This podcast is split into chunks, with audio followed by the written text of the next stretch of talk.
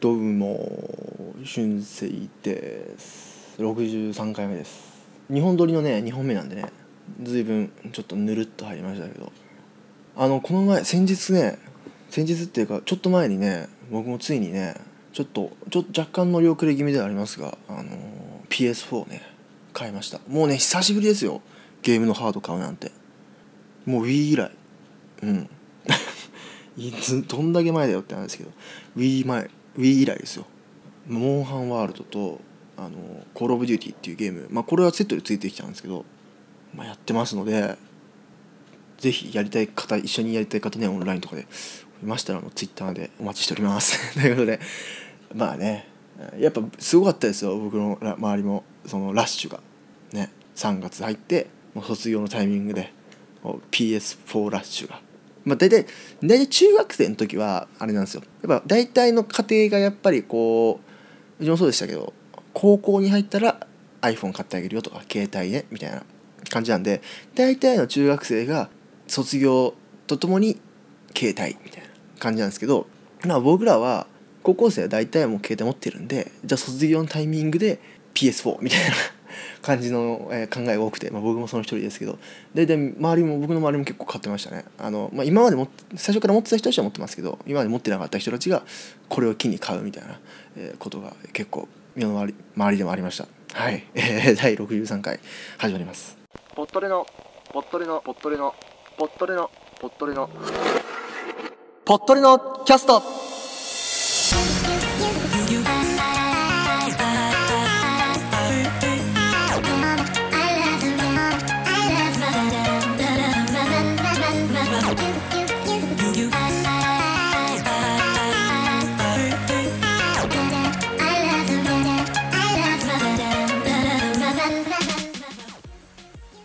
この番組はニュース音楽ボイスブログなどさまざまなテーマでゆるく雑談していく番組です。皆様の感想をお待ちしております。詳細は番組の最後もしくは番組のホームページをチェックしてみてください。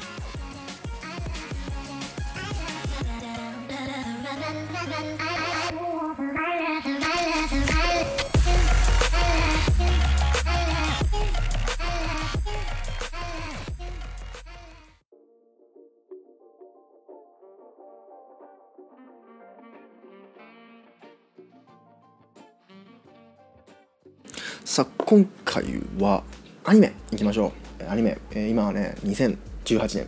冬アニメやってますけど。ほぼそろそろ終わりかな、うん、僕の収録段階ではまだねあの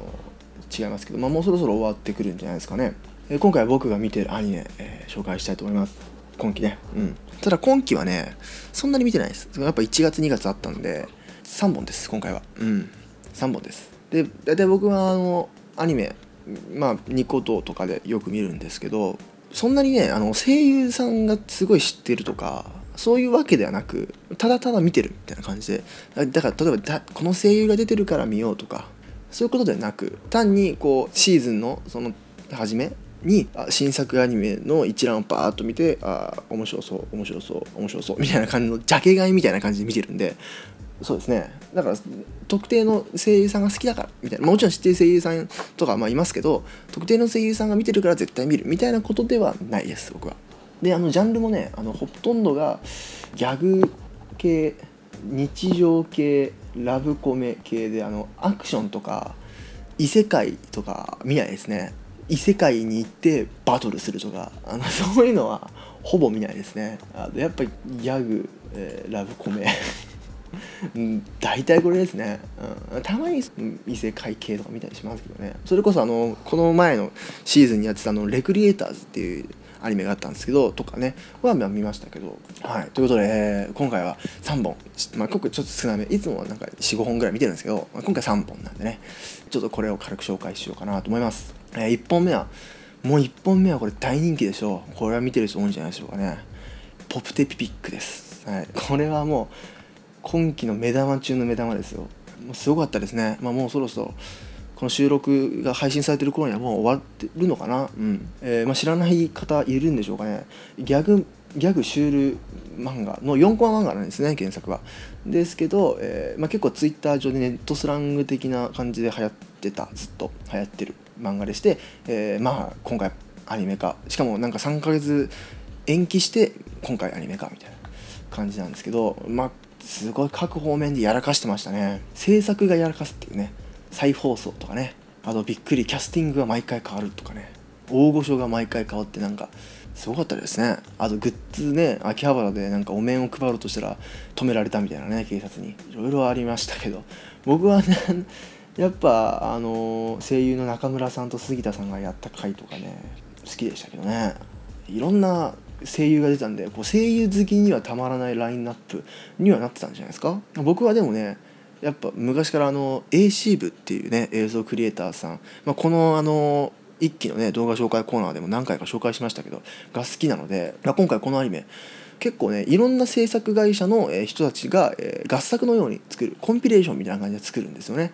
いろんなパートを。でそのうちの一つに「ボブネミミ」っていうねパートに、えー AC 部が参加してたんですけど僕 AC 部好きなんでボブネミミめっちゃ好きでしたけどね、うん、言いづらい。ボブネミミミ。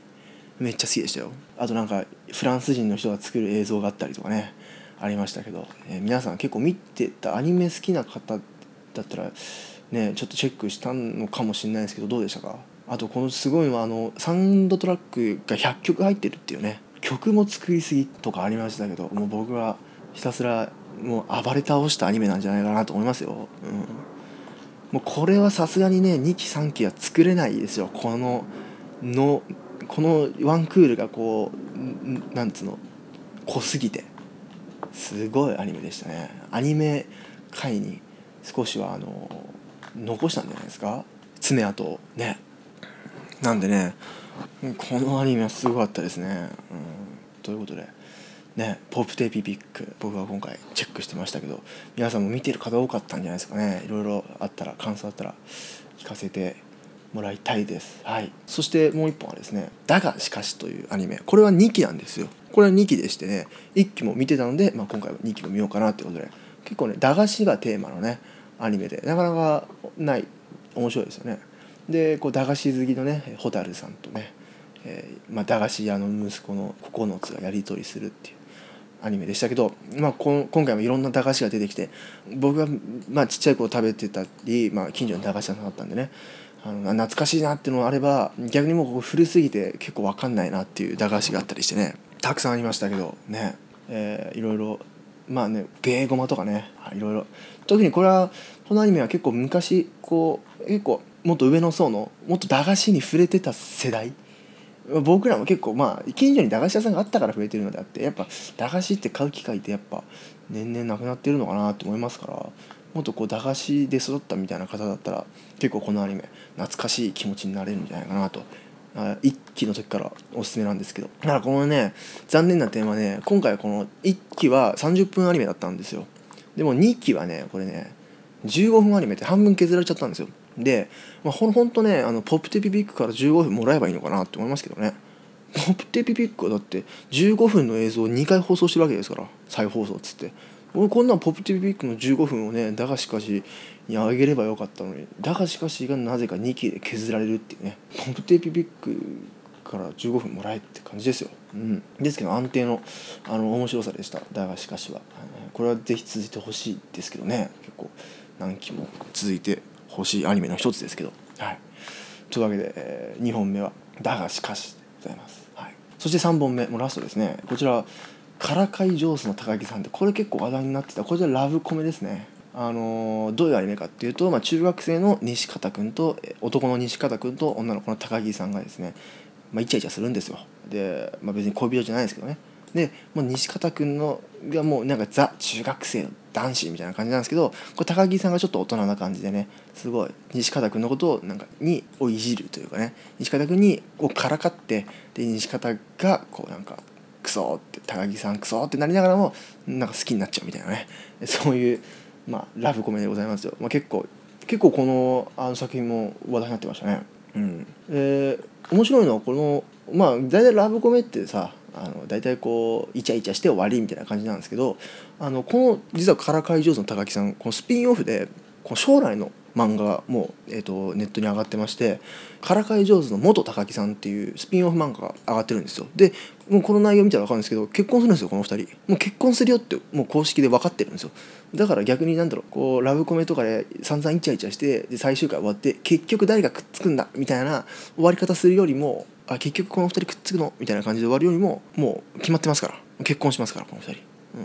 っていうラブコメでございます。でね高木さんのこのからかいがすごいねやっぱ高度なんですよね。こう西方君はあの手この手でこう高木さんに仕返ししてからかい倒してやろうみたいなからかい返してやろうみたいな感じでやるんですけどうまくかわされて結局高木さんにやられちゃうみたいな。そういうイチャイチャなんですけど高木さんがもう西方君のこう考えてることとか全部お見通しね。あれですよ。あのメンタリストですよ高木さんはこれ。もう全部分かってるんです西方君が。こういうことしてやろうっていうのを全部分かってて先回り先回りしてるわけですから。高木さん完全にこれはもうねメンタリストですよこれは。まあ、でもこれ結構高木さんが可愛くてつってこう話題になってましたけどね。うん。とにかくこう壁殴り系アニメですねこれは。ね結局西川君は高木さん結局好きですからね。結局結婚しますからね。イチャイチャ湧くと。言っていいまあこれ元から原作の時点で結構人気があったみたいですけどねこれね。うん。えー、からかい上手の高木さん、えー、ぜひねラブコメ好きな方は、うん、チェックしてみてください。もうこれ完全に高木さんのメンタリストアニメなんでね。はい。というわけで今回は、えー、3本、えー、こちら、まあ、見てますよということで来期もね、えー、何があるのかな。まだちゃんと見てないですけどまたあったら紹介したいと思いますのでアニメ好きの方は是非感想ありましたら送ってください。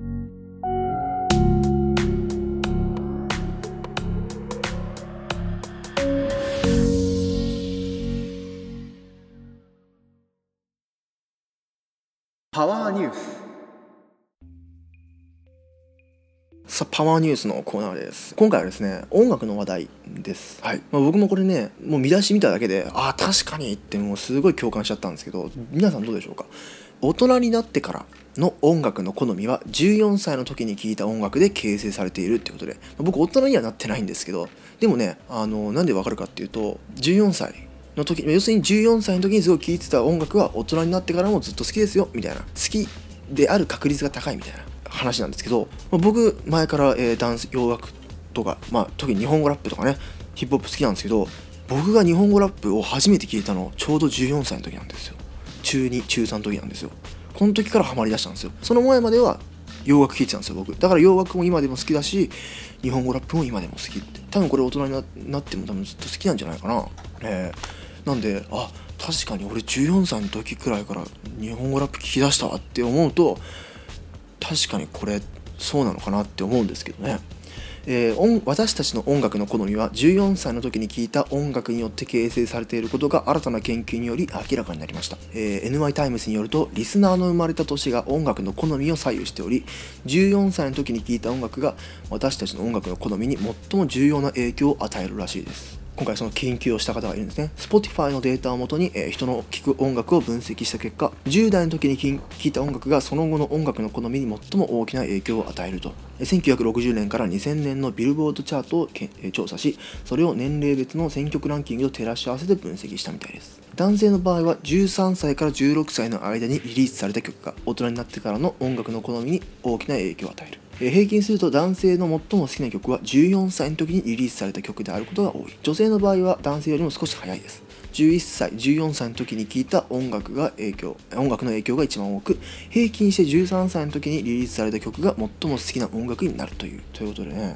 まあ、なんと女性の方が男性より幼少期に受ける影響が大きい。1987年にリリースされた The Cure の、えー、Just Like Heaven は再生数ランキングで最も上位に来るのは41歳の女性のチャート。これは彼女たち彼女たちが11歳の時にリリースされた曲。20歳の時に聴く音楽は10代の時に聴いた音楽の半分ほどの影響しかないということでこうやっぱこう14歳の時にハマってた曲っていうのはまあ今でも大人になった何何十年経った大人でもカラオケで歌ったりとかついつい聴いたりするっていうことなんでしょうね。どうですか？皆さんぜひそれぞれ、まあ、大体14歳に超えた方がねもうほとんどだと思うのでぜひこう14歳の時もしくは11歳13歳の時に聴いてた曲ぜひ思い浮かべてみてまあこそれぞれ年代によっていろいろ違うと思うんですけどね。どうでしょうかね、まあ、僕確かに14歳の時にね、まあ、ハマったグループありますけど、まあ、今でももちろん好きですしね。なあどうなんでしょうかね。これ大人になっね、何十年経っても続くのかどうかっていうところですよね。要するに、まあ、僕がね14歳の時はですね、えー、今から4年前5年前45年前なんで2013年とか、えー、2012年なんですね。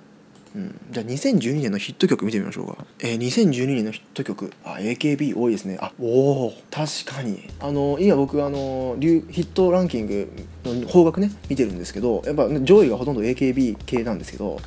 僕 AKB の曲 AKB ほとんど今も今の AKB とか全然知らないんですけど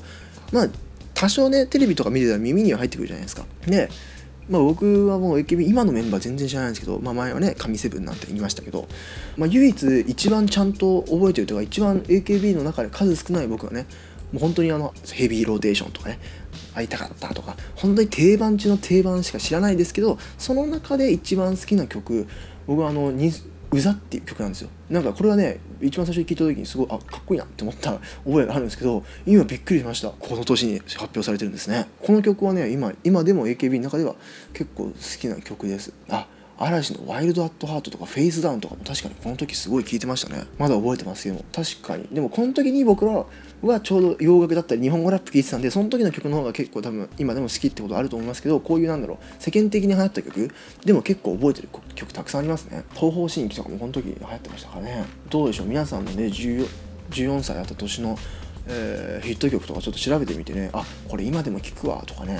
今でもこれなんか覚えてるわみたいなことあるんじゃないですか？ちょっと見てみてくださいぜひ。ということで今回のねパワーニュース。結構僕はこれかなり、えー、信憑性というかこれの確率は当てはまる人いるんじゃないかなと思いますけどね。大人になってからの音楽の好みは14歳の時に聴いた音楽で形成されている。ぜひ皆さんの14歳の時の曲ちょっと振り返ってみてください。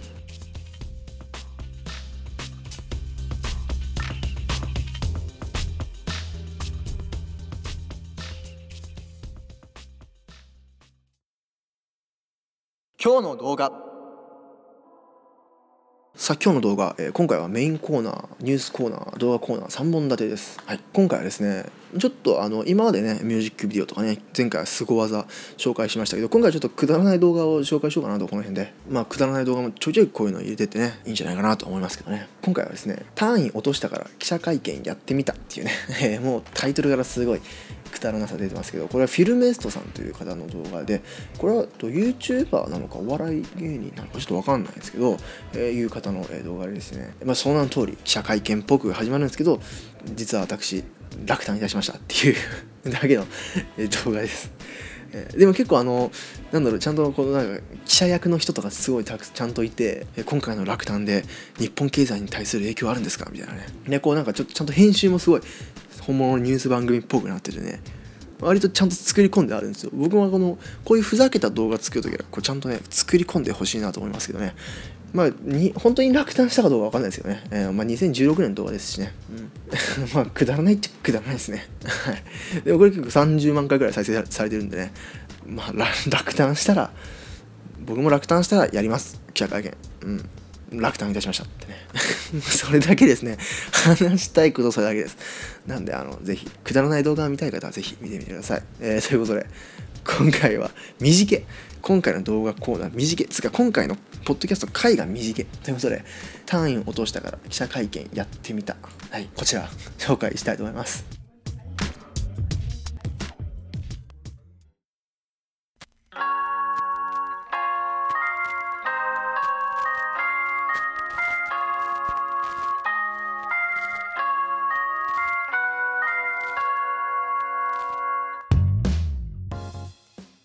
今回短いですね。20分しかないですね。ネタが足りなかったですね。アニメ普段だったら45本見てるからもうちょっと話せたかなって思うんですけどね。ちょっと膨らませがちょっと話の膨らませがちょっとね良くなかったですね。でもまあ大体ね僕の番組30分まあ最近ちょっといかないですけどまあ30分上限マックス30分を目安にしてるんですけどまあ15分から30分の間だったらなんかねいろんな番組とかでこう結構言われるじゃないですか。ポッドキャスト的に何分が一番リスナーさんにとってはいいんだみたいなことあるじゃないですか。でまあ15分の番組もあれば30分の番組。はで1時間以上ある番組もありますから。まあ僕のとしては15分から30分の間っどっかだったらいいでしょっていうねあのリスナーさんもまあ、ちょうど僕はねこのぐらいの15分から30分ぐらいの間の方が当倍でも聞きやすいし急いでる時は2倍速でパッと聞けるみたいなね1.5倍速とか。なんでこれちょうどいいかなぐらいに僕は感覚的には15分から30分の間が一番いいと思うのでまあポッドキャストもね、えー、15分から30分の間のどっかで、えー、配信しますのでぜひね、まあ倍速でもいいですし当倍でもいいですし皆さんの、え、時間とかねに合わせていじってもらえればなと、はい、思いますということでね今回は第63回ちょ